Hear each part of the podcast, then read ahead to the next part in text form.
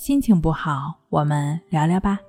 关系五分钟等于放松一整天。大家好，我是重塑心灵心理康复中心的刘老师。今天我们要分享的作品是：强迫症患者须知，做到它，强迫症就好了大半。强迫症患者应该注意哪些问题呢？今天我们就筛选一下。第一，不要频繁的上网。可能有的朋友认为在网上找病友谈一谈比较好，甚至谈完之后有一种比较轻松的感觉。其实这种认识是不对的，这种解脱也是暂时的。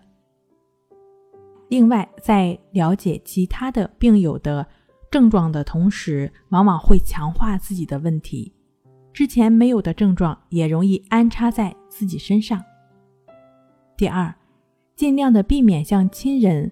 朋友诉说自己的症状，因为像强迫症等神经症的患者，痛苦往往不同于一般疾病所带来的痛苦。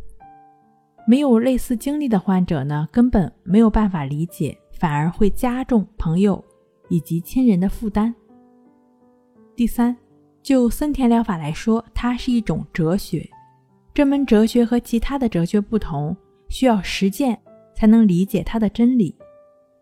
我们说实践出真知，所以呢，就应实践的思想产生了将森田疗法顺其自然、无为而为的思想转变为实操性练习的意志法。这样一种融入在生活中的心理活动的练习，就是将为所当为的思想转变为看得见、摸得着的练习方法，将患者的康复落到实处。第四。不要刻意的去关注什么是治愈的标准。